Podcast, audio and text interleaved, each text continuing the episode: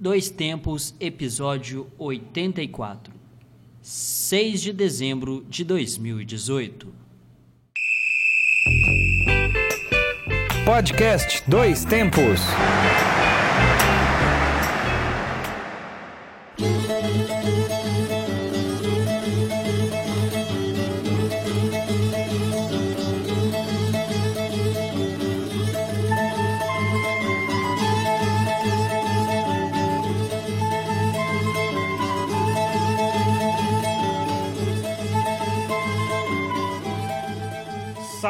Salve, Podosfera! Hoje é 6 de dezembro de 2018.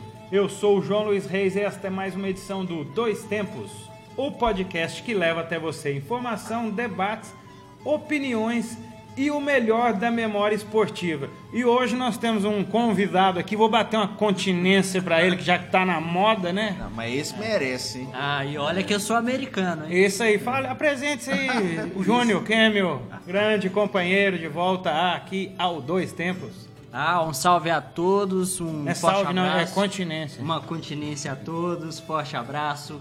Estamos de volta com um novo episódio da série de podcasts produzidos aqui pelo Grupo Gabiroba. Nós agradecemos a você que nos ouve e continue acompanhando a gente agora também no grupogabiroba.com. E ele, é claro, né? Que nós não vivemos sem essa enciclopédia ambulante. Ah, o homem que sabe de tudo. Tá, que isso. O Homem HD. O cara que viu tudo, que sabe de tudo e que, E lembra de e tudo. que né? lembra de tudo. Eu não vi, não- preferi não ver a continência aí. Vou bater uma continência pra ele então. Alexandre Rodrigues. Beleza, um abraço a todos. Estamos aí para mais um Dois Tempos. E só esclarecendo aqui que semana passada nós não tivemos. Teve programa, É. mas. O programa foi todo gravado, mas infelizmente tivemos um problema técnico. Infelizmente não pudemos postar o episódio 84 da semana passada. Então a segunda tentativa, acho que agora vai dar Como certo. nós é chato. 50 anos de profissão e ainda não aprenderam que tem que ligar o microfone antes de É, gravar. isso aí. Acontece nas, melhores, famílias. Melhores famílias. Vamos lá então. E quem ainda não conhece o Grupo Gabiroba, agora temos o nosso mega super ultra bombado site, o grupogabiroba.com. Você vê também que né, a gente juntou todas as nossas postagens aí neste site, que é o nosso novo produto, né, a nossa nova empreitada, mas, né, nós estamos presentes também no Twitter, no Instagram, no Facebook, onde você pode acessar e conhecer um pouquinho do nosso trabalho, nós que agora já somos praticamente jornalistas formados aqui do Centro-Oeste e vamos, né, seguir este caminho maluco. Então, quem quiser conhecer um pouquinho, ver as nossas carinhas lindas, alguns menos que É, os outros, exatamente. né? Tem lá essas, essa gama de opções. E também temos o Mixcloud, onde você encontra todos os nossos episódios do podcast, que é o www.mixcloud.com.br Grupo Gabiroba. E é claro que nós somos chique, que nós não é bobo, não é nada, não é não? De jeito nenhum. Estamos lá no iTunes, porque iPhone também escuta dois tempos, não é não? E também no Spotify. É só abrir lá e procurar por dois O tempos. Spotify seria o, o indie, né? Meio indie, assim, o É- aplicativo é, o- é o mais indie. popularzão. É o mais Hoje em popular. dia é o mais Mainstream. Já- popular. então já não é indie mais, Não é né? Já indie não é mais, não. indie, é- Já já- virou carne de vaca. Conquistou, Como diria o... conquistou a maioria. Bom, É, você, Ah, fala aí da revista então. Você também pode acompanhar a gente na revista Acréscimos, que está lá no medium.com.br revista Acréscimos, que é a nossa revista eletrônica com textos variados, com textos variados sobre futebol. Aliás, os textos da, da revista Acréscimos também estão presentes no grupo gabiroba.com. Em breve, é, hum, mais em breve a gente vai é, atualizar o nosso site e colocar tudo lá, tá bom? Isso aí. Vamos lá então. Ah, sim, vamos só antes de tudo, claro, a última plataforma, a mãe de todas, né, que deixa todos felizes, famosos e com muitos seguidores. O grupo Gabiroba está lá no YouTube. Nosso canalzito, está lá nossas reportagens, todas as nossas aventuras, nossa TV Bugre Voltando aí, voltando né? aí em Já- primeira divisão, hein? Já temos Moral. alguns vídeos aí a respeito da representação do Guarani, que o time do interior tem essa vantagem ou desvantagem, né? Desvantagem, claro, não está em divisão é, jogando, né? Então tem essa condição de voltar mais cedo aos treinamentos, nós já fomos conferir lá como é que tá a situação do Guarani É. para o módulo 1 do ano que vem. É, e desde já mandando aquele super abraço a todos os jogadores que tivemos um momento celebridade Sim. na apresentação. sabendo, os meninos É estão verdade. popstar. É, que foi emocionante, porque no momento de apresentação da imprensa para o grupo, né, alguns já que já estavam aqui, alguns novos, ao, ao ver o nosso caminhar em busca da informação, fomos ovacionados pelos jogadores com as palavras e os dizeres U é Gabiroba. É verdade. E foi sensacional. O único grupo de jornalistas ovacionados na apresentação. É verdade. Isso é muito interessante. Bom, vamos para os destaques do programa de hoje, sem mais delongas. Você vai conferir. Vamos conferir um balanço final do Brasileirão, né? Aquele resumão básico aí de todo ano. Realmente temos que fazer, né? O brasileiro aí chegando a seu final com o título do Palmeiras. Até uma outra discussão que a gente teve na primeira gravação. Nós vamos deixar pra, mais pra frente, já já eu explico. Ah, meu Deus, vai vir com aquele Não, assunto? não, não, não, então, é, vou explicar Ah, pro pessoal. é. gente. É só um, um teaserzinho. Tá Ho- certo. Hoje também nós vamos contar histórias do esporte resgatar as boas e velhas lembranças culturais. É, eu vou contar a história do jogador mais velho em atividade no futebol mundial e claro, né? Não podia faltar, ele passou aqui no Brasil. É o Kazu, japonês, com 51 anos de idade, ainda jogando futebol. É, e, no, e eu que eu havia di- dito né, no nosso programa Perdido, quem sabe o Kazu salvaria o Japão contra a Bélgica, hein? Nossa, não, salvaria ainda. em Quem sabe ele 98. dava aquela. Ele entrava de carrinho naquela É, contra-ataque maldito lá que abriu o Tem, placar. tem muito a ver com a Copa do Mundo a história, realmente. Nós vamos falar. Nós também vamos ter o Guardião do Tempo dando aquela viajada na. O que, que aconteceu nessa semana, alguns aninhos atrás? Tem alguns. Vamos ver, tem coisas de John Terry, Irlanda, Isso. que Milan, o Alexandre arruma cada coisa, é danado. E a trilha do programa você já vai curtindo aí, daqui a pouquinho a gente vai falar sobre mais uma trilha fantástica. Outra coisa que já virou normal aqui do programa é eu ficar Embasbacado. embasbacado com as trilhas que o menino traz pra gente. Mas vamos lá então. Ah, hoje vai ter um quadro bom, hein? Aquele. O quadro, né, que eu sempre brinco, que é um aviso, né? Pra você Sim. tomar cuidado com quem você joga na cara Exatamente. sobre o futebol. Que ele pode ser um campeão mundial, da Libertadores, você nem sabe. É o quadro. E aí, foi campeão aonde? Exatamente. Vamos lá. Mas vamos começar então? Inclusive, o, o, o Kemil já pode ir lembrando também de campeões aí, de times aqui de Minas Gerais, Se né? ele lembrar alguma pérola Se aí, né? Que lembrar. foi campeão aonde? É. É, tem que ter aí. moral, É. mas pode, ser esque... pode estar esquecido pela mídia. Ok. Principalmente é num time aí que tava na primeira divisão, caiu. Isso. Quem sabe, né? Vamos lá então, vamos Uma figura começar. pitoresca, por favor. É isso aí. É. Então vamos dar aquele sobe o sonzinho Vamos e vamos entrar no nosso debate. Vamos lá.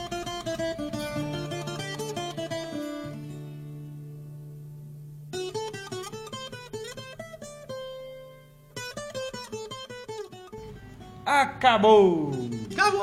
Acabou! Acabou! Palmeiras campeão 2018, com direito a presidente e tudo na festa de comemoração, hein? É, é, só faltou uma pessoa na festa de comemoração, né? Agora Valdemar? pensando- Não, é, Valdemar, é, Valdemar é um mito, né? Ele poderia estar em Ronaldinho. Gaúcho? Não. Thiago Leifert. Uai? Política e futebol não Ah, se é mistura, verdade. né? Política e futebol não se mistura. Sapatênis e gramado Parece, não dá certo. realmente parece, mais uma vez, a frase de Thiago Leifert foi por água abaixo. É isso aí. Mas então, o que podemos dizer do campeão brasileiro de 2018? Um campeão brasileiro que teve 23 jogos de invencibilidade a partir da demissão. Eu não falo nem a partir da chegada do Filipão, né? Porque um desses jogos de invencibilidade foi com o Wesley Carvalho, né? Auxiliar. Técnico, mas também foi contra o Paraná, né? Então aí foi tranquilo. Mas no total o Palmeiras teve 23 jogos de invencibilidade a partir da saída do Roger. A quarta maior invencibilidade em uma única edição de campeonato brasileiro, a maior dos pontos corridos. Você dizer isso aí já dá uma medida. Regularidade, né? Da é que faz a regularidade. diferença no final das contas. Palmeiras teve o melhor ataque, 64 gols, melhor defesa, 26 gols tomados, mais vitórias, né, 23 vitórias e menos derrotas, apenas 4. O que também é uma característica do Campeonato Brasileiro. Quem perde menos normalmente tem conseguido título.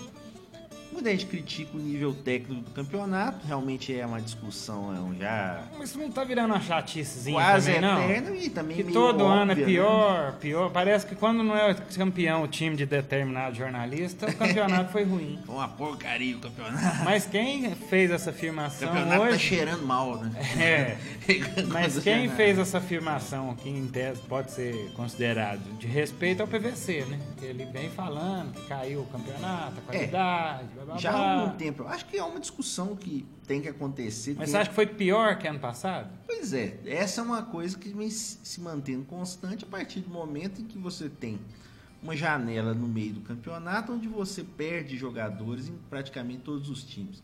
O Grêmio, quarto lugar, perdeu o Arthur, talvez o melhor jogador do time. O Atlético Mineiro, sexto, perdeu Futebol. o Roger Guedes. o Roger Guedes, que mal ou bem tava, estava segurando. o melhor jogador. do time. O São Paulo perdeu o Militão. Perdeu o rumo, né? São Também. Paulo, né? Foi, foi o time que ganhou o primeiro turno, que teve a maior queda de rendimento. Maior decepção, talvez, do G4, do G6, né, no caso. Decepção do, Do- campeonato. do campeonato? Eu não diria que o São Paulo é decepção, porque eu acho que pela expectativa que havia antes do campeonato era essa, São Paulo brigar por Libertadores. Então acho até talvez Cum- Cumpriu-se acho que a maior decepção é o Corinthians, né? Pelo, pela Mas campanha que fez que ano teve passado. mais desmembramento, né, vamos Então, dizer. né? aí entra no que eu falei, o Corinthians perdeu pelo menos quatro titulares por causa da janela. Então, E o Cheirinho? É, mas por Difícil outro lado, manter o nível, Se né? temos decepções, a gente também tem boas, é, bo- boas campanhas de alguns times Grandes que a gente não, não, não pensava, né? Uhum. É, por exemplo, o Internacional vindo da Série B. O mais é, impensável, um- talvez, do ano. O, o- o único ano que não entrou como favorito ao campeonato, né? Exatamente. Desde já 2003. Conseguiu um terceiro lugar, um time muito conciso. foi o time que veio da Série B que fez mais pontos. Exatamente. E também eu acho que, principalmente no segundo turno, o Atlético Paranaense, que encaixou um belo do time, tanto é que está na final da, da Sul-Americana, mas é, no Campeonato Brasileiro isso também se refletiu, né? E a gente teme, por exemplo, para o ano, pro ano que vem, porque provavelmente o, a espinha dorsal do Atlético Paranaense pode se desfazer. É o induto de Natal. O Acaba, Renan, manda todo mundo é, embora. Renan Lodge, lateral esquerdo, já estão falando que pode sair até para Juventus. O, o próprio Pablo, atacante, também pode ter proposta. O Rafael Veiga já vai voltar para Palmeiras. Então, realmente, o time vai ficando um pouquinho descaracterizado, mas realmente o trabalho é muito bom. E aí, eu acho que a lembrança do Atlético Paranaense mostra que existem times jogando bom futebol. Acho que também não o é essa Santos deu uma arrancadinha no né? final. Claro que o nível é, é Arrancou e desceu também, né? Que nos É, últimos porque- cinco jogos do Santos também. muito problema interno, né? É. Muita discussão. O Cuca falou que não ia ficar, teve problema de saúde, mas tava uma confusão danada. Não levou a calça. Calça vinha. Mas o que acontece também, é assim, o modo de jogar no Brasil, ele privilegia muitas vezes ganhar de qualquer maneira e segurar ali. Né? Um modo reativo de jogo. Muita gente não gosta e realmente às vezes o jogo em muitos momentos, em alguns times, fica prejudicado. Mas também acho que também dizer que tudo é ruim, aí acho que aí entra aquilo que você falou, já virou uma chatice isso aí. Acho que tem que ver os lados positivos também. né? Realmente. E Vão, vão descendo. e a, Vão meio, a descendo. meioquinha ali do campeonato? Botafogo, Fluminense, o Vasquinho acabou escapulindo ali na, na Berlina, ali, né? quase. Uma Escapou decepção pro Brasil. o- Não, é, segurou o empate, né? Contra o Ceará. Se O Ceará tivesse também uma surpresa, né? Depois da chegada do Lisca, né? Mas eu acho que, assim, é mais ou menos o roteiro é, normal ali dos times do Nordeste até agora, com exceção do Bahia, que escapou um pouquinho mais cedo. E é, só na questão do nível técnico, voltando só um pouquinho, de fato, se você olhar a média de gols, há uma coisa negativa. São 380 jogos, 827 gols marcados, 2,18 por partida. A média de gols realmente foi baixa nesse campeonato. É a pior desde 1990. Mas eu acho que eu- a tem sempre que separar média, números do futebol apresentado. Eu acho que o próprio Grêmio é um time que tenta jogar um futebol de toque de bola, o Atlético Paranaense, que nem o que me falou. Então acho que isso aí a gente tem que ver o lado positivo também. O Ceará, com a chegada do Lisca, conseguiu essa reação e ano que vem vai ter o seu rival jogando na Série A também. Pois é. Vamos chegando então, momento duro. Ah, A decepção maior para nós aqui, eu acredito, para. Minas Gerais, né? pelo menos pra mim, eu Júnior acho que Kemel, o foi nosso, muito triste. É muito triste. o nosso americano, mineiro. Olha, eu acho que o América fez sim, se a gente for buscar o, o- o campeonato inteiro, um campeonato bom. Porque na- nas últimas vezes que o América veio para a primeira divisão, é, na metade do, do campeonato a gente não tinha já, Já nenhuma tinha pa experiência paraniza- parananizado, nenhuma né? esperança para continuar. Esse ano não. Esse ano a gente consegui, é, é, a gente via que o time tinha condições de lutar até o final e chegar nas últimas rodadas, dependendo de si próprio e, e foi o que aconteceu. Eu acho que ficou muito marcado, claro, o jogo contra o Fluminense na última rodada, principalmente por ter a possibilidade de ter saído primeiro no marcador, né, ter abrido, ter abrido o placar lá com o Luan, que aí a gente não deve entrar no mérito se ele deveria ou não ter batido. Eu acho que é, depois o He-Man veio a público dizer que é, o Luan era um dos cobradores e na minha Ele opinião bateu não algum é. pênalti no campeonato? Não, não, não tinha batido. Algum pênalti no Não, América não. ele já bateu? Luan, não. Ele já bateu pelo Palmeiras. Pelo Palmeiras. Acho que pelo Mas- Cruzeiro. Pois é, mas Não, não tô era- defendendo não, só pra deixar claro, Mas porque a eu gente- acho que pelo que ele jogou naquele jogo, ele nem podia pegar na bola, não podia treinar nem no Exatamente. estádio, na verdade, né? Exatamente, porque ele foram sucessivos Marcas erros passadas. da partida. Mas a gente não deve crucificar o América justamente, o Luan principalmente, é, simplesmente por, por esse jogo. Eu acho que o América vacilou muito, principalmente dentro de casa. É, o- o- é, não ter vencido o Ceará em casa, não ter vencido o Paraná. o Paraná em casa, talvez tenha sido os golpes mais duros. Porque vencer o Fluminense, perder, lá, é, perder fora de casa pro Fluminense é um resultado normal. Não, e ganhou do Santos na, na- na melhor fasezinha aí final do Exatamente. Santos, pô. Talvez a gente possa é, entender que o América demorou a, a agir, né? ter trocado o treinador, o Ah, Adilson o Batista, Adilson o time Batista não foi tinha- uma facada, né? Exatamente, o time com o Adilson Batista não tinha mostrado evolução e o Salum é, acabou insistindo demais com ele. Mas não dá para crucificar ah, jogadores digamos, é, individualmente. É claro que no calor do jogo a gente fica É. chateado demais. Foi né? muito estranho. É um aquela momento, né? Haja dedo pro Twitter, né? Exatamente. Aquela questão do, do Rafael na hora assustou realmente, né? Porque, poxa, ele é o artilheiro do time, foi artilheiro com sete gols do, do América na competição, né? E acabou que não bateu o pênalti, mas acho que reduzir o problema a isso realmente é até É, e, e uma maldade. convenhamos, né? Tá aí o Palmeiras campeão com a regularidade. Campeonatos por pontos corridos não podem ser decididos na última rodada. Convenhamos, né? Exatamente. Ali já é pra estar definido. até, né? Normalmente a última rodada dificilmente tem mudanças muito bruscas, né? Normalmente a coisa se confirma. É. Coisa E se for define. mudança, e, e se for alguma mudança, alguma coisa, é sempre quem vai estar pareadinho ali nos pontos, né? É claro. Então. Pois é, mas, mas esse, eu ano, acho que esse é um- ano o América até que estava pareado, ele tinha. Não, ele teve 39, chance, pois é, ué. É, Podia, teve podia chance. cair o Vasco, podia cair o Fluminense em determinado momento, até o Corinthians. Sim. Então podia ser uma esperança. Só né? falando dos dados negativos aqui, o, o Paraná, ele até não teve tantas marcas ruins como parecia, não foi a pior campanha da história dos pontos corridos, esse título, entre aspas, continua com a América de Natal de 2007, de horroroso É. do América de Natal. 17 pontos, né? O Paraná fez 23, né? Se não me engano, 23 24. O Paraná, mas ele tem o pior ataque da história dos pontos corridos. Fez 18 gols só. Mas não teve a pior defesa. A pior defesa do campeonato foi do Vitória. Tomou também 63. Voltou na Vitória Esporte, América Isso. e Paraná, os quatro rebaixados. As maiores goleadas sofridas foram da Chapecoense, né? 5 a 1 Escapulindo também É. na Bacia das Almas. contra o Atlético Paranaense. A incaível, né? na primeira rodada. É. é, todo mundo tá falando da Chapecoense, eu acho que, claro, tudo que aconteceu em relação ao acidente, e por ser um time simpático, né? Essa imagem de um time pequeno que consegue sobreviver, o pessoal tá sempre falando aqui que a Chapecoense, né? é, vai para o sexto campeonato seguido sem cair, mas nós temos que lembrar do, do Juventude, né?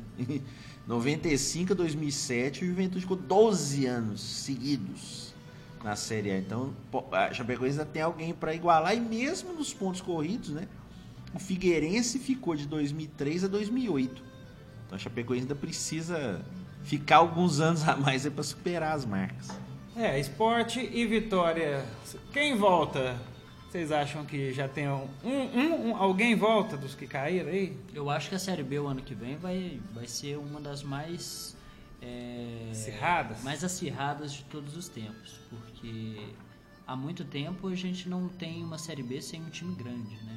Normalmente cai um grande por, por É, ano, né? verdade. Se a gente for buscar desde, desde o Atlético até antes, né? Tinha o Palmeiras que caiu Isso. antes. Botafogo, Grêmio. Botafogo, Grêmio. Então sempre tem um grande caindo e esse ano a gente não teve. Então isso se reflete na Série B e por outro lado também é, diminui a visibilidade da Série B. Porque quando tem um time grande Ah, na Série B, em algum momento vai se dar visibilidade É, para a Série B. infelizmente também não tá tendo transmissão TV aberta, né? Série B, né? Até pelo Se- fato a, de a não Rede TV saiu, né? saiu também e também por não ter time grande, a transmissão regional tá, tá diminuída.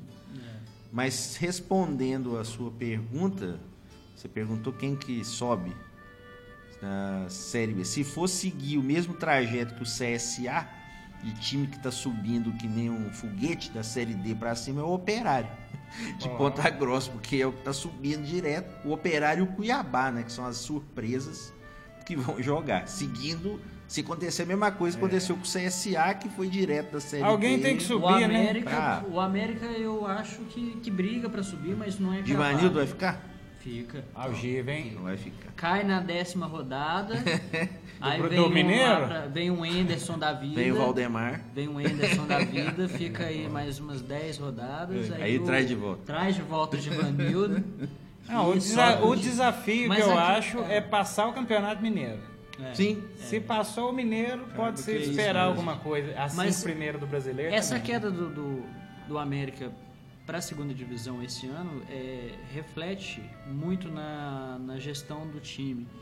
O América se planejava para integrar a base com, com a equipe profissional, Uhum. com o chamado Planeta América, que é um CT Uhum. é, unificado, né? Mas já começou errado. Planeta América, pô. É, Planeta América. ah, não. Menos, menos, é o menos. Menos. né? Ô, Salom. E o Alencar? E o Alencar? É, é- é muita autoconfiança, hein? Pois é. Mas, Inclusive, né, pois é, você mas falou. Pode ir lá. A, a- a permanecer na, na primeira divisão significa uma, uma premiação maior, uma cota maior de televisão. E isso se refletiria dentro de campo também. Claro que eu não ia pegar todo o dinheiro da televisão e investir no CT. Claro. Mas é, cair para a Série B reduz circunstancialmente Inclusive, vamos tentar falar desse assunto no próximo programa ou nos próximos, na questão da transmissão também e a questão dessas cotas. Acho que é interessante realmente. Então, realmente, há essa redução, ou seja, o time tem que tentar né, subir aí, é a prioridade. Até para não perder muito. E também que mandando um abraço, já que está falando bastante do América, o pessoal do Decadentes. Ah, mandar um abraço. do podcast, né? Que especializado no América. O pessoal Você tá acha que a turma tá brava lá? Tá, Tá é, com certeza. Ontem, inclusive, É. o pessoal do Decadentes tinha me convidado para participar do Decadentes, Uhum. mas eu estava em viagem, não, não deu para participar. O programa foi ao ar ontem, Uhum. às 8 horas.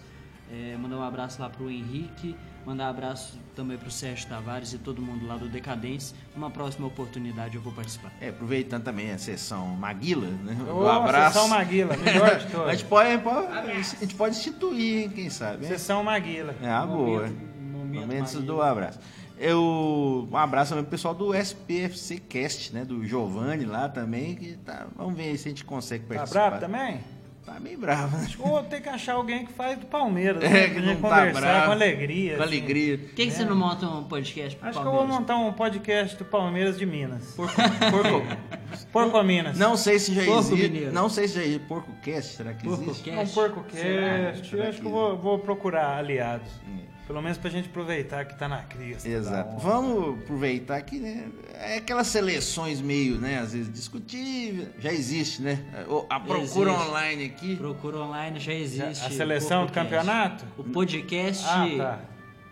zoeiro e corneta dos assuntos palestrinos. Ah, então já tá aí. Ah, e tá tá atualizado, não. Então já tá, tá em Realmente. funcionamento. Não conhecemos o pessoal do Porco Cast, mas. E eu falei aqui pelo nome aqui, né? Por. Mas já fica aquela saudação, Ah, aquela fica. continência pra turma. Nossa, se- será que eles estão felizes com a continência? Tem que ver. o problema é se tiver uma incontinência. né? É. Aí é pior. Esse é o problema, pior ainda. A seleção da CBF, né, só para deixar registrado aqui, né, para finalizando quase também. Marcelo Lomba do Inter no gol, Mike, Jeromel, Vitor Cuesta e René, Bruno Henrique, Rodrigo Dourado, Arrascaeta, aqui é bem discutível, Paquetá, Dudu e Gabigol no ataque. O Arrascaeta eu tô falando que é discutível, não pela qualidade técnica do Arrascaeta, que na minha opinião é talvez o melhor estrangeiro jogando no Brasil aí, junto com o Cuejar também. Há algum Cuesta. tempo, né? Há algum tempo, e joga fácil aí no meu time e no- e outros também. Mas eu acho que o Arrascaeta não fez um brasileiro para estar na seleção, até pela, pelo desinteresse do Cruzeiro, né, na maior parte da competição. Não, e Digamos que, o falha- Arra- que o Arrascaeta disputa vaga ali com o Mateuzinho. Pois É, é, mas perdendo um pouco, né? Não, e só pra falar mais uma coisa do América aqui. Você faz aquele chute no meio. Mateuzinho, Mateuzinho. Além disso, além da ausência do Messias no jogo decisivo pela suspensão, a saída do Serginho também, voltando lá no começo, Do- saída de jogador, é. saída de jogadores. O Serginho vinha sendo o melhor jogador do América. A- a- o, O primeiro Santos turno vendeu. do América foi um, o segundo turno foi outro. Pois é. o- Completamente. O Santos vendeu pro Japão e fez muita falta. Vamos encerrando então. Mas só pra encerrar, eu queria constar que essa lista tá um absurdo. Hum, Porque não ter Daverson e Felipe Melo, não tem como, gente. Pelo amor de Deus. Na seleção do Footstats, das estatísticas, o Felipe Melo está. Que isso? O homem tirou foto fazendo revolvinho com o presidente no meio da comemoração do título. Ô, louco, não tô defendendo, não. Só É. falando. A- a- ainda em relação aos podcasts, estão encerrando nosso debate. Mandar aquele abraço pra turma do nosso grupo de podcast Futebol Clube Isso. de Whats, que a gente está reunindo, uma seita É. podcastiana. Em breve a gente vai dominar o mundo. O pessoal lá do 4321, 4231 Isso.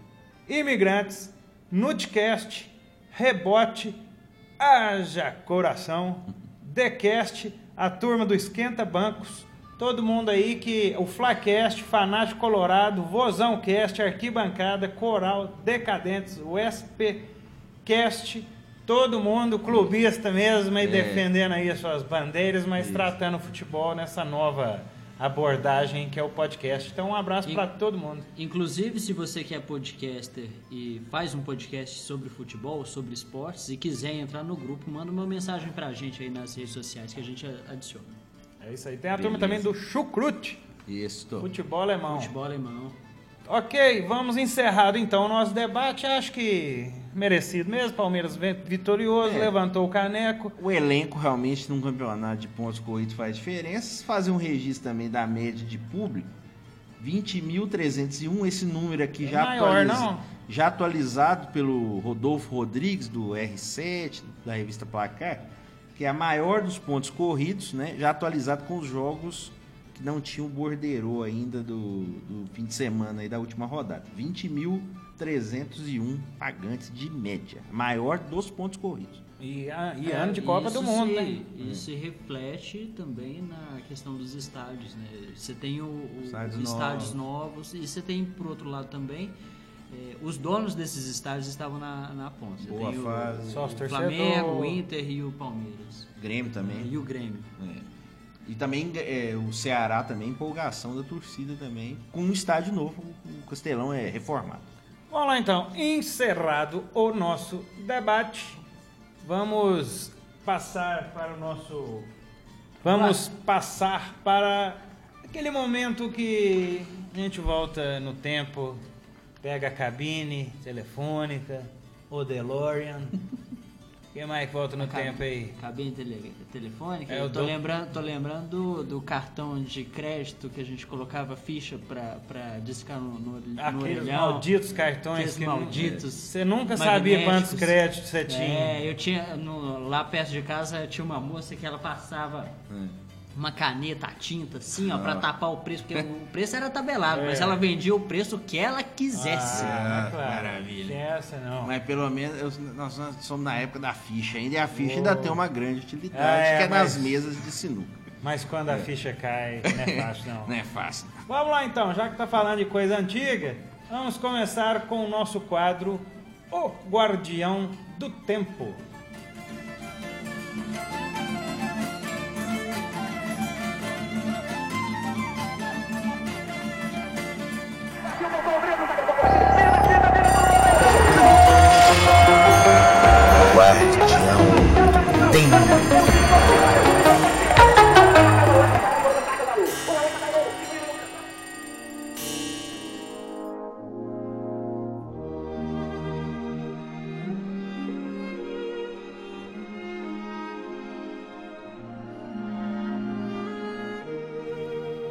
6 de dezembro de 1921, ficou definido que a Irlanda teria uma independência parcial desde que as seis províncias do antigo condado de Ulster continuassem ligadas à Inglaterra.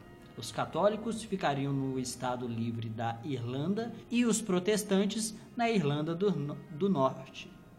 Lembrando sempre que o Reino Unido é formado por Inglaterra, Irlanda do Norte, Escócia e País de Gales, e a Irlanda do Norte tem é, uma soberania própria como Estado, e a Irlanda não faz parte. Né? A Irlanda não é a Irlanda do Sul, não, é o Eire, né? como era conhecido muitas vezes, e o Reino Unido, é, em termos olímpicos, ainda é formado é, de forma junta, né? compete de forma unificada nas Olimpíadas, coisa que não acontece no futebol. Pra você ver como é que a rivalidade no futebol não permite certas uniões. É verdade. E o time da Irlanda que sempre chega com a carinha boba às Copas, mas. Com a animação da É, torcida. aqueles ruivos. É. E, E a Irlanda do né? Norte, né, que ficou conhecida agora por causa do Will Grigg, né?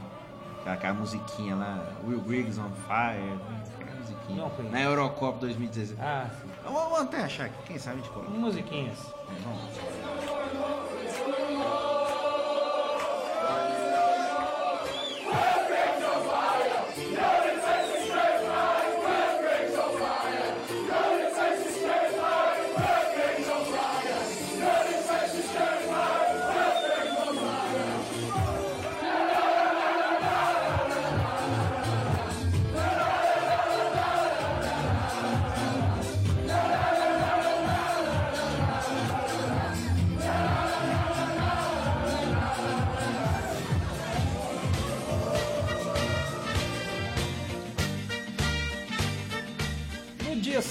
dezembro de 1980, nasceu John Terry, ex-zagueiro que ficou mais conhecido pela sua passagem pelo Chelsea entre 1998 e 2017. Que isso, hein? Muito tempo, não? É, ele, ele chegou a ser emprestado também, rapidamente, mas diferentemente do Lampard, né, que jogou mais tempo fora do Chelsea, ele jogou basicamente a carreira toda até achar realmente que não tinha mais condições para encerrar a carreira no Aston Villa, né, que jogou na última temporada aí da segunda divisão da Inglaterra. O John Terry tem aquela lembrança triste, né? Que a gente pode falar um quadro também. Perdeu o pênalti aonde É. também, né? Que o John Terry perdeu o pênalti que daria, ou pelo menos poderia dar o título da Champions League de 2008 na final contra o Manchester United. Mas Essa realmente foi né, é uma imagem triste. triste, né? Eu não, não sou nem muito fã do Chelsea, mas essa imagem realmente. Mas ele foi campeão da competição em 2012, além de vencer cinco Premier Leagues com o Blues, né, o Chelsea, e pela, pela seleção da Inglaterra, não foi campeão de nada. A geração que É, a, a geração que marcou, mas não levou. Corneta Europa, né, do Twitter, que adora, né? É. Aí, ou seja, né? Mas ele foi pra seleção. Não levou caneco, não, mas fez muita coisa. 78 Jogos. jogos, e marcou sete gols. Exato. Era um grande zagueiro. Na época ali do. Muito alto, né? Não, mas na época dos primeiros títulos, 2005, 2006, acho que ele talvez tenha sido um dos três melhores aí, zagueiros do mundo. É. É, o- é o Chelsea daquela era que começou a aparecer na mídia, Isso, assim, mais, né? Quando o homem apareceu com os cobres, o russo, tal coisa.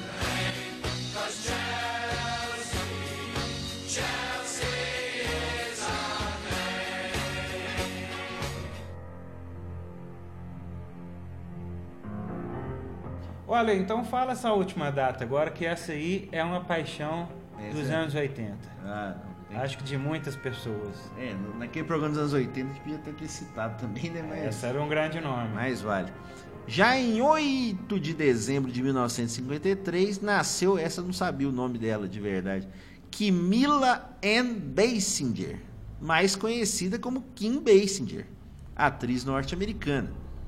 A Kim é de ascendência alemã, irlandesa e sueca, e ainda tem sangue indígena da etnia Cherokee. Ok, Ah, os, é braba, hein? os índios americanos, nativos, né? Ah, aquele olhar dela com aqueles olhos verdes, azuis, não sei aqueles olhos coloridos.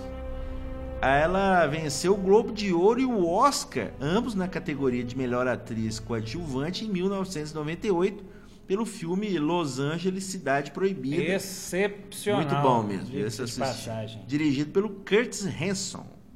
E a Kim também que participou de, uns filme, um dos filmes mais sensuais da história do cinema, Ah, sim. que ela foi a parceira romântica de Mickey Mickey Herp. Nove e meia semanas. de Nove e meia semanas de amor, aquela cena clássica que estão fazendo sexo e comendo mel, cheeseburger, Pessoal- já comida japonesa misturado com pessoal sexo, a fazer muita coisa perto da geladeira, mas às vezes preferia comer. com assim. maionese. É, fazer um lanchinho, né? É o filme que é de 86, então quem quiser ver Kim no auge de sua beleza pode assistir aí Nove e Meia Semanas de Amor, ou se quiser ver ela numa fase mais madura assim, mas excelente. Tentaram fazer continuação, não sei se você assistiu, você que Do Nove e Meia Semanas? Cinéfilo, é. Com outra mulher bem bonita, realmente, a Angie Everett. Ó, Mas o filme Deus, realmente não, não continuou chegou, nada, não Não foi chegou não, a né? fazer. é o 50 tons de cinza dos anos 80, né? Vamos dizer assim. É, verdade. mais caliente talvez. É, pelo menos não precisaram vender o livro. E tinha Kim Basinger, né, pelo menos, né?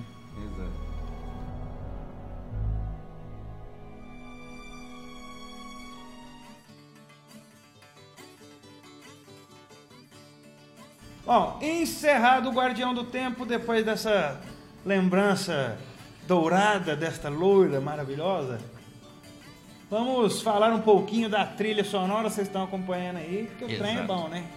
Vou falar aqui. Fala aí, Aliás, você que é o, o definidor das nossas Cura- trilhas, curador, né? Por curador da trilha sonora dos dois tempos. A trilha sonora de hoje é uma música instrumental, mas é uma música regional. É um pouco da obra do Quinteto Armorial, formado em Recife em 1970. Foi o mais importante grupo a criar uma música de câmara erudita brasileira de raízes populares. O Quinteto Armorial é ligado ao movimento armorial de Ariano Suassuna. Ariano Suassuna, grande escritor de O Alto da Compadecida. Só sei que foi assim. Exatamente. Vontade de fumar. Ai, olá. Que propunha um diálogo entre o cancioneiro folclórico medieval e as práticas criativas e interpretativas nordestinas. O grupo era composto tanto por rabeca, pífano, viola caipira, violão e zabumba, né, é, instrumentos mais populares, também era composto por violino, viola e flauta transversa.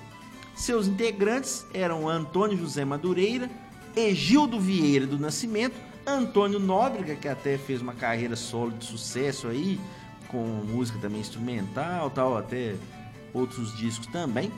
Fernando Torres Barbosa e Ed- Edson Eulálio Cabral. Eles gravaram quatro discos até o fim do grupo em 1980. Muito, Muito legal. bem. Porque é uma música instrumental, tem essa questão da regionalidade, mas realmente é uma música bastante empolgante. Eu não conhecia tanto, comecei a ouvir realmente alguns dos álbuns, é muito interessante. Então sobe o som e segue o Dois Tempos. Vamos lá.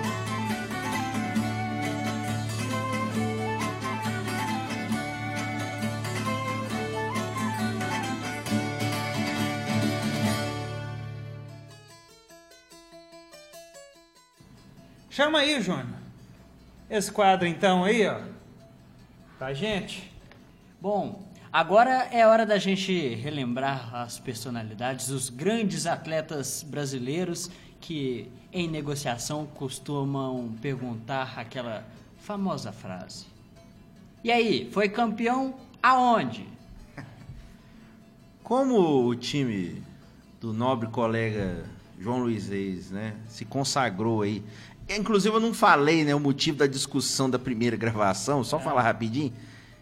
Eu não sei se é Hexa, é Octa, Deca. É uma discussão desnecessária, inclusive. Mas nós vamos falar dela talvez em algum... Deca só tem um. É, do, Eu- negócio do banheiro, Ei, né? ó, ó, As mágoas. Mas é engraçado, só rapidissimamente falando sobre isso, parece que o nosso presidente, o homem da continência, ele postou uma foto onde ele Sim. tá com uma faixa que tá falando Hexa. Tá vendo? Aí os caras falando, tá vendo? ó? É, até ele. É o presidente concorda. Pois é, então é uma discussão em que a questão das Melhor da- nem aprofundar. É, não. Mas mais, mais pra frente, com ânimos serenados, vamos falar da questão da unificação dos títulos, porque foi muito interessante que ninguém contestou isso. Pelo menos eu não vi na mídia. Mas outro dia nós discutiremos isso, porque questão até de tempo. Pois é, mas vamos voltar pro nosso Isso. quadro aqui. Fala então você Além que de- tá com a faixa Isso. ultimamente. Já que pode eu tô com a moral, É. né? Você não você nem um pouco clubista, vocês calem as suas bocas. É, isso aqui, além de, dessa pergunta, e aí foi campeão aonde você poder iniciar uma negociação com o jogador? Isso. Ela serve para te proteger também de tomar aquela lapada na orelha, né? Quando você estiver num botequinho, querendo encontra um tirar cara, uma onda. Você não conhece. Então, antes de você for agredir alguém, você procura saber, a internet tá aí, igual a gente tá fazendo. Isso. Que é o meu caso aqui, que eu vou falar sobre hoje sobre o. O Ale deve lembrar, porque ele tem mais mente mais saudável. Sobre o Rodrigo Pereira Possebon. Lembra É. da figura, Ale? Lembro. Nós falando de futebol inglês, e ele jogou por lá, né? Jogou por lá. Não, que isso, o homem tem moral, é demais. Ele simplesmente estreou entrando no lugar do Giggs. Verdade. Tem que falar mais alguma coisa? Jogou no Manchester United, né? Na época de Alex Ferguson. Pois é, o protegido do Ferguson. Esse é que é o. Mas o cara teve moral. Por onde mais que ele jogou? Mas a vidinha dele foi muito boa ali pela Europa. Ele jogou ali mais ou menos 2008 até 2012. Levou uma Premier League, uma Supercopa da Inglaterra e uma Copa Inglesa. Então você fala, é, é, Copa Inglesa, sei lá o que, 2008, não sei. Calma lá. O homem veio pro Brasil, levou uma Copa do Brasil em 2010, um daquele campeonatinho que tem lá em São Paulo no início do ano, Ah, sim, é. Paulistinha. um que chama Paulistinha, É, tá. e a Copa Libertadores de 2011. Certo. Então, e também levou uma chapinha aqui num, num, num Mineirinho, Mineirinho. 2016, campeão mineiro do interior. Sim, é, jogando pelo RT, Pois né? é, tá Melhor vendo? time do interior naquele Então, tome cuidado ao ver. Rodrigo, putz, será que era passe bom? ou é posse bom mesmo? Ele mantinha bem a bola, de bo a posse da bola, ou tinha um passe bom? É, pelo nome dele aqui, é, parece que é nome de batismo. né? Não, é o nome dele mesmo, É. será que dá pra fazer um trocadilho? Teria ele este passe bom É. no lugar de Giggs? Campeão, realmente, campeão inglês e campeão da Libertadores não é pra qualquer um. Ele que era volante. Mas onde ele tá agora? Agora, segundo a lenda aqui, ele está no Ho Chi Minh, lá do Ho Chi Minh City, da China, ou do Vietnã, se não me engano, da Vietnã. Sensacional. Futebol vietnamita precisava de um carilho lá, né, pra Ah, desenvolver, né? desenvolver, Nossa, né? essa do canal. Esse vamos deixar um programa só pra falar do- da perda É. que o futebol árabe teve Com com o retorno de carilho para o Corinthians. Que falou que ia desenvolver tudo, futebol, ia salvar. Quantas crianças vão Árabes. chorar essa saída de carilho? Incrível, né? E o Possebon ainda tá jogando, 29 anos, né? Pois é, mano, ainda dá pra encarar muita coisa ainda, hein? Com certeza. Quem sabe ele volta aqui. Até o Filipão tem cara que você tem. Até Filipão, né? Com menos intensidade que os jogos. Bom, então, esta é a minha lembrança, então, para... E aí, foi campeão onde? Rodrigo Poseidon foi campeão sim, em Boa vários lembrança. lugares e times. Boa Então, lembrança. cuidado. Se alguém chamar Rodrigo e falar que jogou bola ou joga no Vietnã, Sim. o homem tem moral. Tem alguém aí? Tem, tem alguém aqui pra eu O Júnior, pelo jeito- E eu vou te falar uma coisa, viu? Esse cara é, é incrível, o feito dele. Hum. É, pra esse quadro e aí jogou aonde, foi campeão aonde. Eu vou falar do Rafael Moura. Ah, Aê, não acredito. Homem foi campeão? Sensacional. É, Rafael Moura que É uma começou homenagem? na base do Atlético, é uma É homenagem. homenagem. É né? uma homenagem. Hum. E ele, ele foi campeão pelo Fluminense em 2007 na Copa do Brasil e pelo Campeonato Brasileiro em 2012. Ele começou na, na, na base do Atlético e passou por vários clubes, inclusive foi para a França e tal. Conquistou 11 títulos na carreira, aliás 12. Porque esse 12 é, uma, é um título não grato.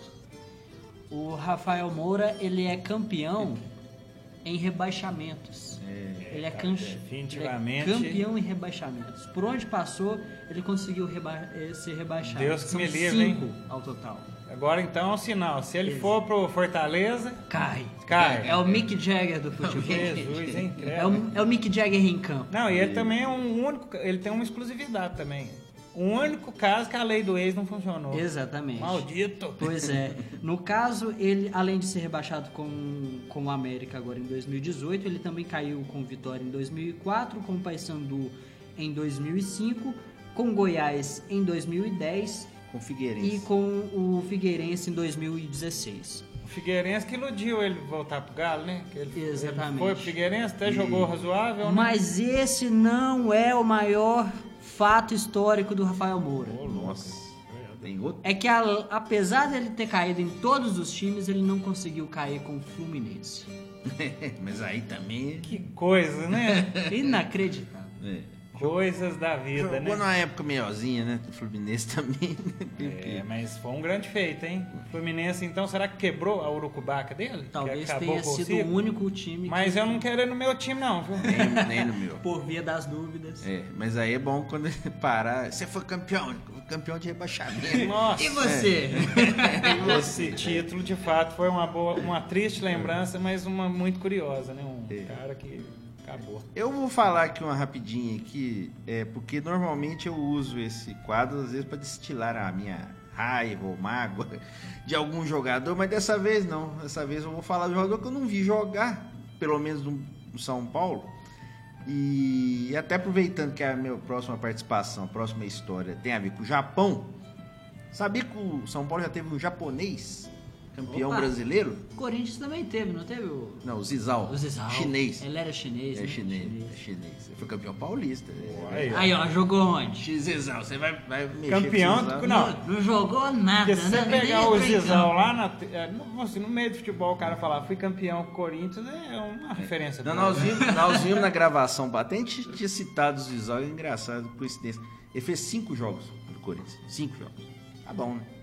Que jogo lá contra o Botuporanga. Não, é jogo oficial, sim. Paulista de Jundiaí jogou. Eu lembro que ele entrou. Mas o japonês foi campeão, na verdade, ele nasceu em Franca, São Paulo. Wagner Lopes. Wagner Lopes, Não brasileiro. é Loves. Não, É Lopes. Lopes. Exatamente. É, é parente do delegado? Antônio Lopes, talvez, né? distante, primo distante. O Wagner Lopes nasceu em 29 de janeiro de 69 e começou na base do São Paulo. E aí se explica por que que ele foi campeão, porque ele estava no grupo que foi campeão paulista de 85 e 87 e brasileiro de 86, aquele time do Careca, Sidney, Silas, Pita, Gilmar, etc, etc. E no Campeonato Brasileiro, aproveitando aí que estamos no final aí da temporada, no Campeonato Brasileiro de 86 ele jogou uma partida. Então ele foi campeão brasileiro de 86 pro São Paulo. E a partir de 87 ele foi pro Japão, jogou 15 anos no Japão, jogou a Copa de 98, que eu vou citar inclusive de novo a Copa de 98 aqui já já.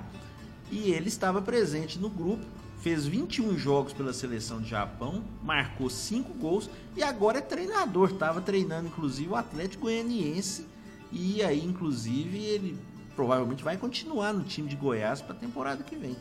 Então o Wagner Lopes, campeão brasileiro de 86 pelo São Paulo. Jogando um jogo, mas ele vai poder falar que foi campeão. Pois é, muita história aí, né? Que trio, hein? Ah, meu Deus. Sempre tomando conta, então, demos a dica, né? Relembramos É. três nomes. Inclusive, um até não campeão de- relembramos, relembramos ama- amargos, né? É, campeão de rebaixamento. Mas que é tem lá o seu título triste. Mas é isso. Bom, vamos dar sequência então agora. Vamos deixar subir o som com um pouquinho mais do quinteto armorial. E em breve nós vamos voltar com mais conversa fiada. Que vai ser o nosso quadro Dedinho de Prosa. Depois do sobe som já vou colocar a vinheta. Bora? Bora.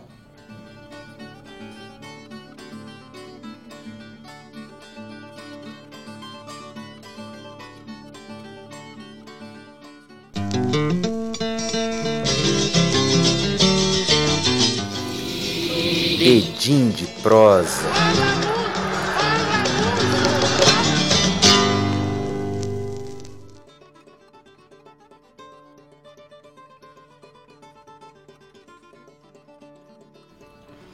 Vamos lá então, e no quadro Dedinho de Prosa de hoje nós vamos relembrar uma história, não, um jogador, né? Mais um jogador.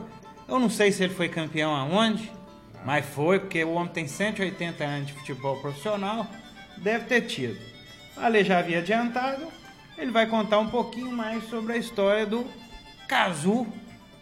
Né? Nós temos muita afinidade com o futebol japonês, né? Tem a minha Exato. irmã que mora lá, Isso. a Yato Wada, Aí nosso atuada, treinador. temos, fizemos uma reportagem sobre as categorias de base, né? Falamos inclusive um pouquinho com um japonês que morou no Brasil, né? Por um tempo, inclusive diz que torce pro Santos, né? E mais um jogador e mais um japonês que morou no Brasil e passou pelo Santos é ele, Kazu.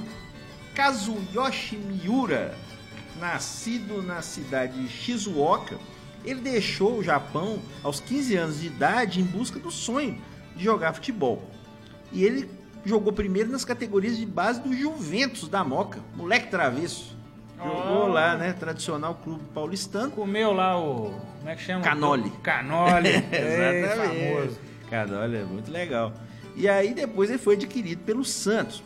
Porém, ele tem uma passagem rápida pelo Palmeiras. Foi emprestado para a disputa da Copa Kirin, realizada nas cidades de Fukuoka, Shizuoka e Kyoto. Palmeiras fez uma excursãozinha por lá em 86. Ele atuou nas vitórias contra o Werder Bremen, seleção B da Argélia, seleção japonesa. Ou seja, ele jogou três jogos com a camisa do Palmeiras. Depois ele vol- voltou para o Santos, passou por outras equipes do Brasil, como por exemplo o 15 de Jaú, onde ele foi o primeiro japonês a fazer um gol no futebol brasileiro, em 19 de março de 88 contra o Corinthians, Campeonato Paulista. Depois ele jogou no Matsubara, no CRB de Alagoas, mas ele ficou conhecido num jogo Santos e Palmeiras do dia 29 de abril de 1990. Um clássico no Morumbi, ele fez um golaço, caído pelo lado esquerdo, cortou para dentro, bateu, fez o gol. O Santos ganhou esse jogo por 2 a 1 e gol, inclusive, foi escolhido o gol do Fantástico. Na Ah. época boa dos gols do Fantástico, né? Eu- Ah, aí eu acho que- coluna do meio. é, esse, na época da Zebrinha, Léo Batista. Eita. Respeito quem gosta da fase atual, mas eu, sinceramente, não, não é minha praia, não. Mas tudo bem.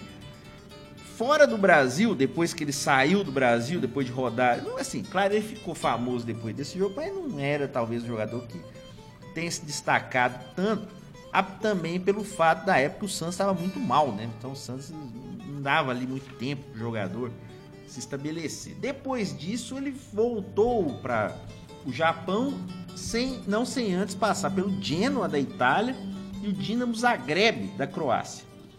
E também pelo Sydney FC da Austrália, onde ele inclusive participou do Mundial de Clubes de 2005. Só que nessa época ele já estava contratado pelo Yokohama Futebol Clube. Isso aí ele com 75 anos já. Não, não, em 2005 ele não era novinho, ele tinha 30 e poucos, né? Só que antes realmente do Yokohama, ele fez história no Verde Kawasaki, onde ele jogou por oito anos na J-League. E ele, a partir dali, ele se tornou um ídolo no Japão. Né? Ele continua tendo nome usado em propagandas, foi considerado o primeiro superastro japonês Porém, ele tem uma grande frustração na carreira dele. E essa época, realmente, onde ele ainda estava em forma, é o que chama mais atenção. Nas eliminatórias da Copa do Mundo da França de 98, ele fez 18 gols em 19 jogos pela seleção. O Japão classificou para a primeira Copa do Mundo e ele não foi para a Copa. O treinador o Takeshi Okada, que foi assumiu até pouco tempo antes da Copa, não convocou para a Copa. Mas por quê? E nunca ficou muito explicado, que talvez questão ali tática, até também algum desentendimento com o treinador, né? Que nunca isso. ficou muito claro. E muita gente diz que o Cazu joga até hoje pela frustração que ele tem de não jogar Só a pra Copa do mostrar. É aquele tipo Isso. super campeões mesmo, aquele desenho Exatamente. japonês, né? Aquelas coisas E aí é uma japonês, coisa né? interessante. Depois de rodar por outros times do Japão, em 2005 ele assinou com o Yokohama, já com 38 anos. Aí ele foi emprestado para o Sydney para jogar o Mundial de Clubes e voltou para o Yokohama. E desde então ele joga lá, com uma pequena interrupção só. Em 2012, o Yokohama emprestou de novo para o Espolada Hokkaido. Só que o Espolada Hokkaido não é um time de futebol de campo. É um time de futebol de salão. Ele foi jogar lá para ganhar experiência para participar do Mundial de Futsal da Tailândia. Meu Deus. Isso. Jogou o Mundial e se tornou aos 45 anos, né, em 2012, o atleta com mais idade a participar do Mundial de Futsal, jogando inclusive contra o Brasil. Na primeira fase do campeonato, o Japão foi eliminado de cara, né? Era quatro times por grupo, classificavam dois, ficou em terceiro, mas ele participou do Mundial. No Yokohama agora, por exemplo, em 2016, nessa carreira contínua dele, ele contra o Cerezo Osaka aos 49 anos, né, ano retrasado, ele se tornou o jogador mais velho a marcar um gol num jogo oficial. Yokohama venceu por 3 a 2 em partida válida pela segunda divisão do campeonato japonês, onde ele continua até hoje. Inclusive no campeonato desse ano, eu fiz questão de pesquisar por dois motivos. Primeiro, por causa do né? O- a segunda divisão do Japão, ela tem 22 times e os dois primeiros sobem para a primeira divisão. Yokohama ficou em terceiro, não conseguiu subir. Ele jogou 9 dos 42 jogos da segunda divisão. Participou de 9 jogos aos 51 anos. Só que ele sempre entrando né, no segundo tempo. Eu olhei que sites. esse caso não é gato, não? Não, eu lembro de 90, pô. Né? Ah. Tá lá até hoje. É, que caso Miura. Mas tu é velho, hein? o caso também. É, e Guardião jogando- do Tempo, ali participou de muita coisa ao vivo. Exato, exato, não, tava lá, ué. tem que ter, né, pra poder falar, né? E aí, o que que acontece? O Kazu, com a sua tradicional camisa 11, ele continua jogando lá, não conseguiu fazer o time subir. Eu olhei naquele site, né, que o Alexander Alves gosta muito, resultados.com, Ah, ele não jogou nenhum jogo de início, mas pelo menos ele tava lá entrando, às vezes, no segundo tempo, e o time ficou em terceiro lugar. Inclusive nesse time, o Yokohama FC tem jogado com um brasileiro, Leandro Domingues, meio de campo, que jogou no Cruzeiro, jogou no Vitória, até, até tem, tem tido ali uma companhia com um brasileiro. E eu olhei também a, a série B do Japão esse ano, além, claro, da história do Kazu, que eu acho que é sensacional, Sim. Porque a série B do Japão nunca foi tão acompanhada no Brasil como esse ano, por causa de um detalhe.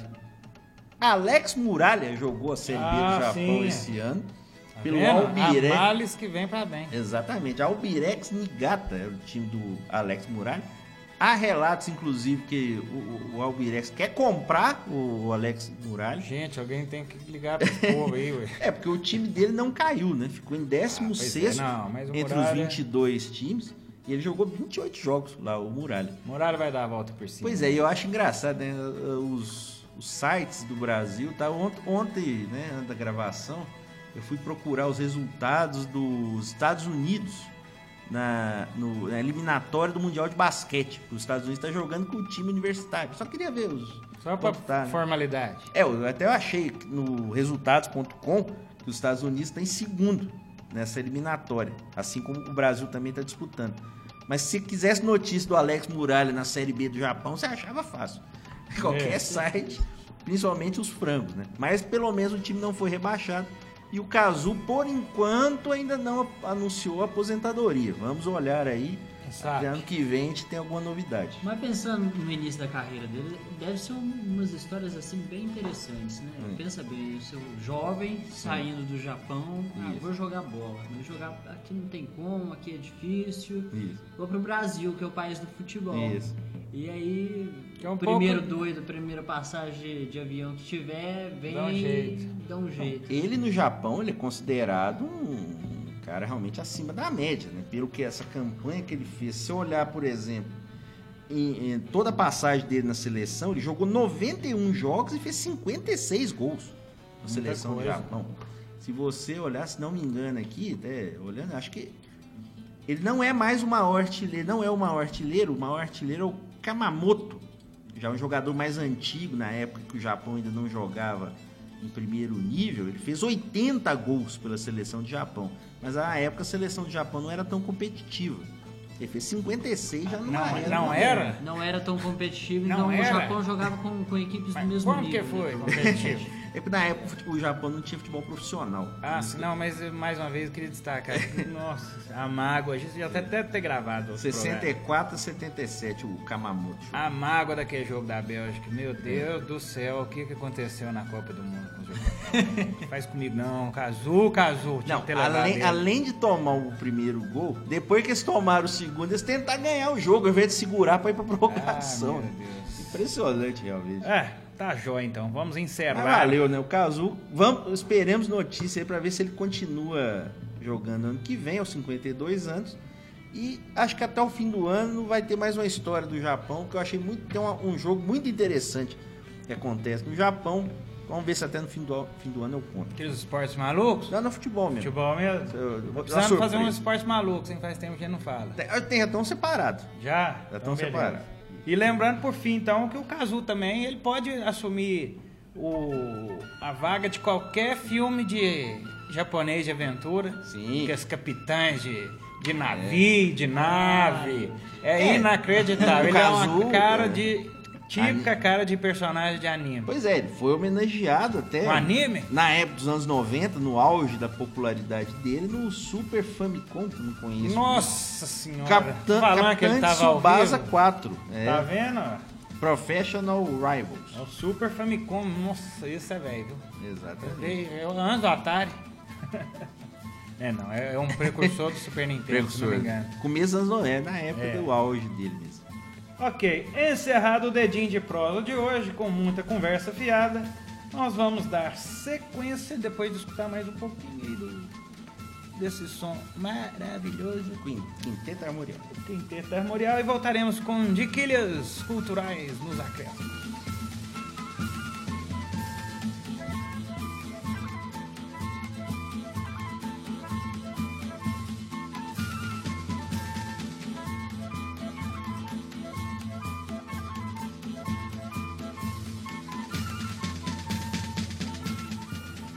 Lá então. Antes de encerrar o programa, vamos com o nosso quadro Acréscimos. Acréscimos. Aqui é o Valdemar.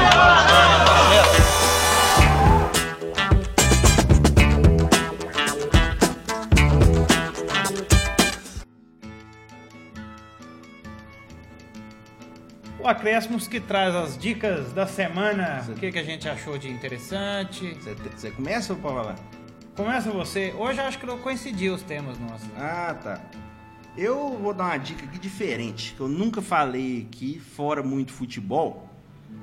Se eu falei, falei uma vez, mas eu vou dar uma dica aqui porque é um desenho.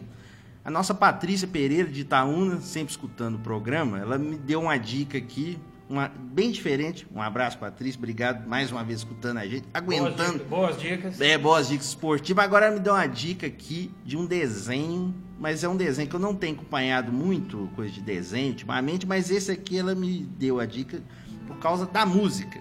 É o Mini Beat Power Rockers.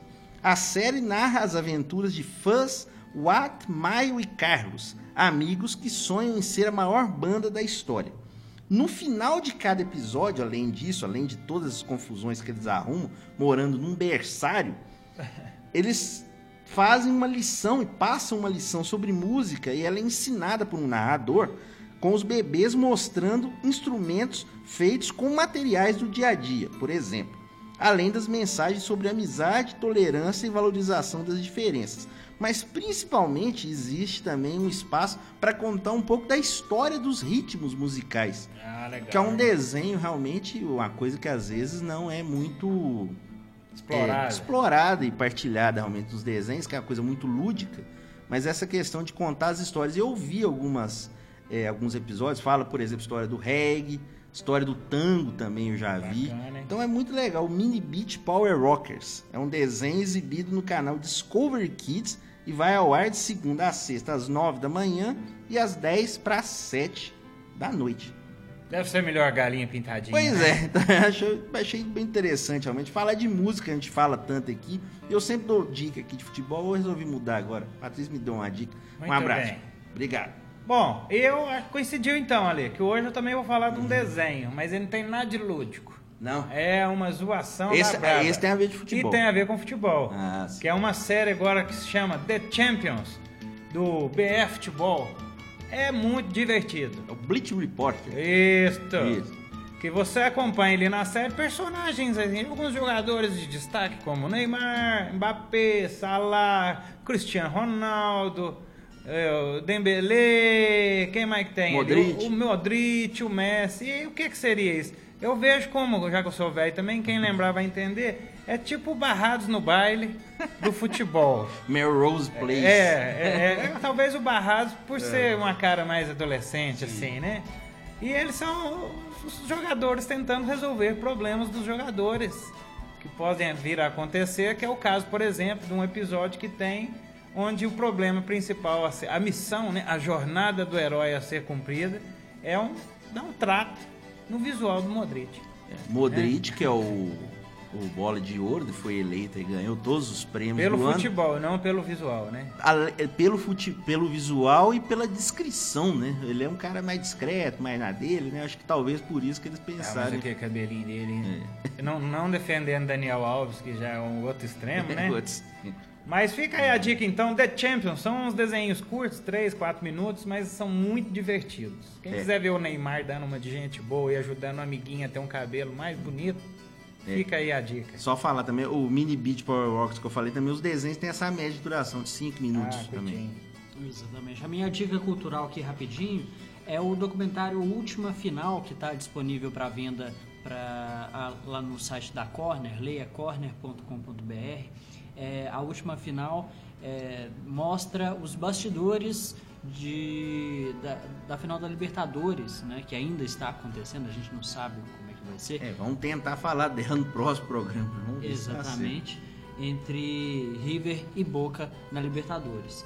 É, o, o Fernando Martins, o diretor da, da Leia Corner, foi até o, o primeiro jogo e acompanhou lá e gravou cenas da, da, da pancadaria, do que aconteceu fora de campo e também o que aconteceu nas arquibancadas. Eles estão lançando esse documentário então. Então você que quiser acompanhar esse documentário é só entrar lá em leiacorner.com.br. Última final é a minha dica de hoje.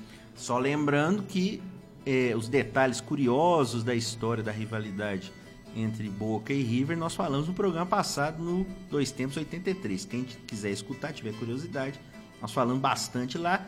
E se tiver a final, a gente comenta Se a gente acontecer coisa. esse ano, Se né? tiver A gente comenta no próximo. Então, só um mini guardião do tempo aqui em tempo, que eu acho que é válido, a lembrança, que no dia 4 de dezembro, né, fazendo sete anos, falecia nosso eterno magrão, o Dr. Sócrates. Morreu com 57 anos e merece também um caso aqui, que ele é sensacional. É, ele faleceu no dia do título do Corinthians em 2011, né? No empate contra o Palmeiras. E tem uma, uma cena muito bonita, né? No início do jogo, todos os jogadores do Corinthians com o braço levantado na hora do minuto de silêncio. A comemoração característica do Sócrates. É isso aí. E vamos fazer uma homenagem então pro Sócrates. Encerrando o programa de hoje, antes né, de encerrar, vamos tocar mais uma musiquinha saideira, que é um, vai ser uma homenagem ao Sócrates e uma homenagem ao guitarrista Peter Buck, que fez parte do R.E.M. entre 1980 e 2001. Vamos ouvir o R.E.M. com a música Living Wells In the Best Revenge. do disco Accelerate de 2008, grande R.E.M.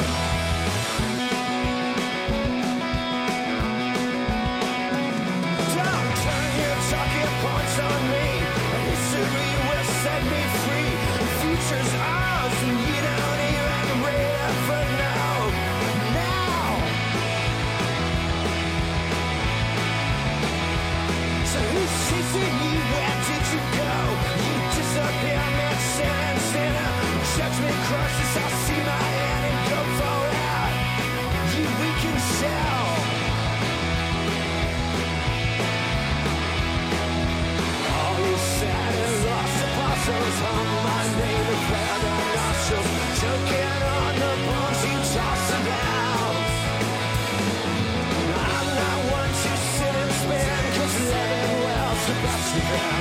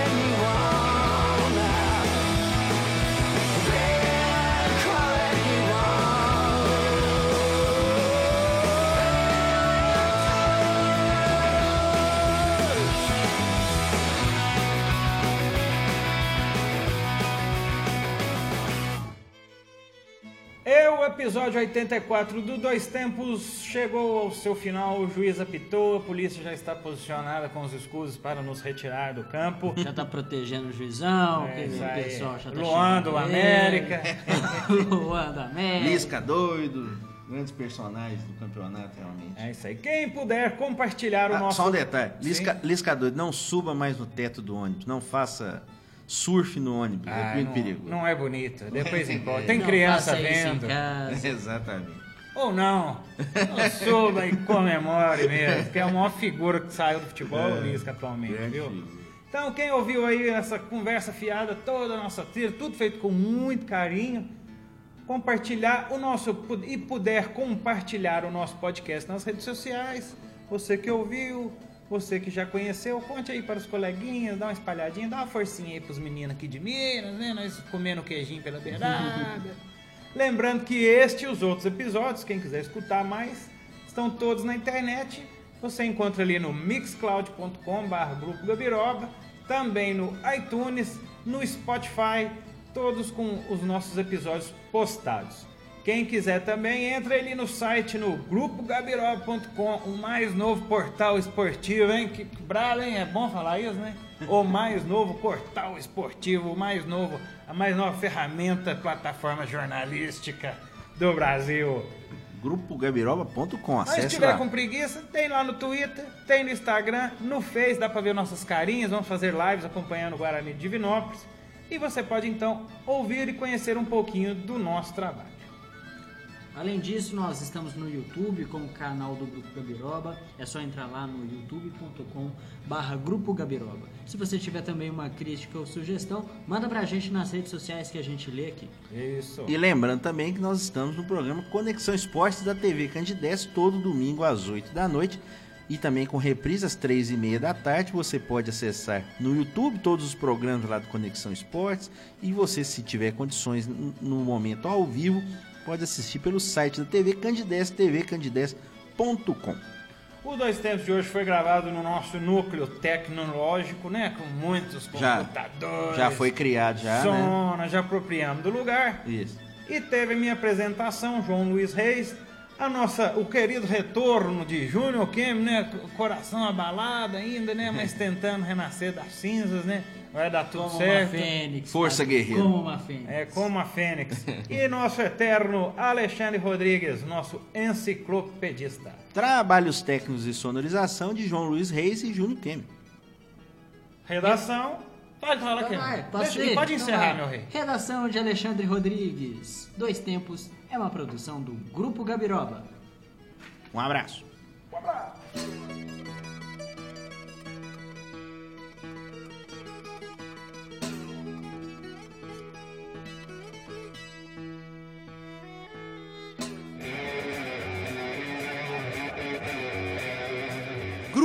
Gabiroba.